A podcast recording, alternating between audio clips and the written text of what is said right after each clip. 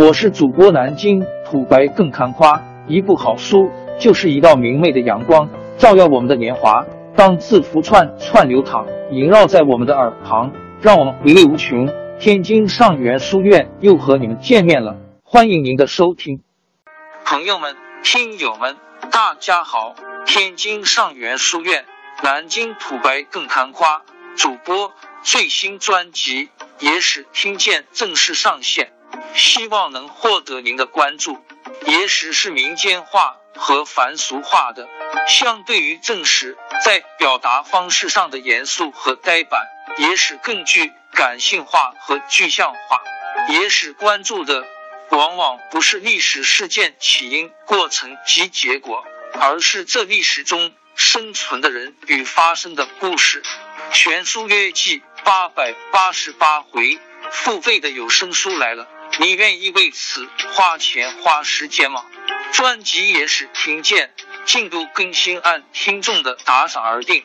喜马拉雅 UID 七三二六四零二二，微信 sh 八五七三零一四四九，请多多关注，多多打赏，谢谢大家。下面正式开讲专辑《野史听见》。李牧驻兵代郡时，任务是抵御匈奴，但他却并不打仗，而是忙于抓伙食，每日垂死几头牛。给军士吃，向各后勤主任还建立了军用农贸市场，向老百姓收地摊费，以供养军队。但他命令士兵不许与匈奴接战。战士们都说李主任是个怯夫也。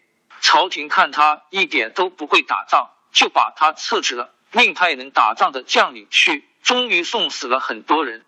于是朝廷又让李牧重新出山。李牧说：“出山可以。”但我必须还像从前老样子。朝廷说：“好吧，好吧。”于是李牧又跑到前线去吹牛和收地摊费。大家都说这个怯懦的后勤主任又回来了。经过修养，李牧看看条件成熟了，于是挑选出战车一千三百辆，好马一万三千匹，力能破敌秦将的勇士五万人，胳膊粗的射手十万人，一番奋战。杀的匈奴人仰马翻。史书上说，大破杀匈奴十余万骑，可以算是杀人营业了。低沉的秋风呜咽着，满地的残骸断肢，使李牧的心中一片无然。但现实就是这样残酷的，为什么的问题，还是交给哲学家去处理吧。此后十多年，匈奴不敢进赵进一步。公元前两百三十三年。李牧奉赵王签命令前来抗击西边的秦人。李牧的这近二十万北军按剑合集，排成长队，迈着砸他的步伐，蜿蜒在河北大地上。头顶上一块脊背隆起的云团，看见这些士兵一路向南去赶赴国家的救亡，他们中的大多数将在未来几年中失去生命。李牧到达邯郸以北的石家庄地区。依托以安等重要据点筑垒，与汹涌而来的秦军对峙。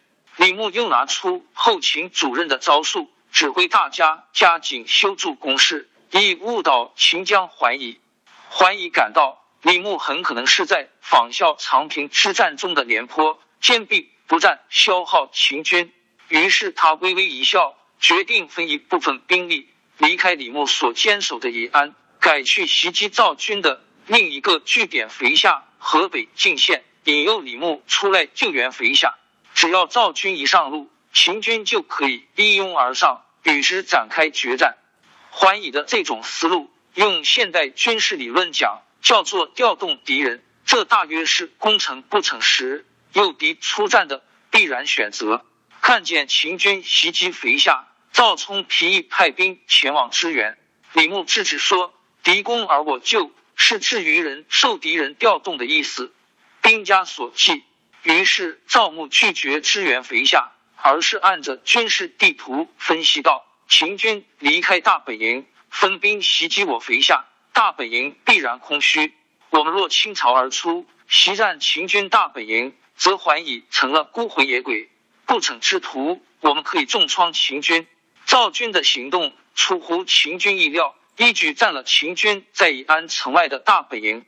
然后李立即分出左右两翼，机动的迎击，从肥下方面撤回营救大本营的秦军，在路途上展开激战。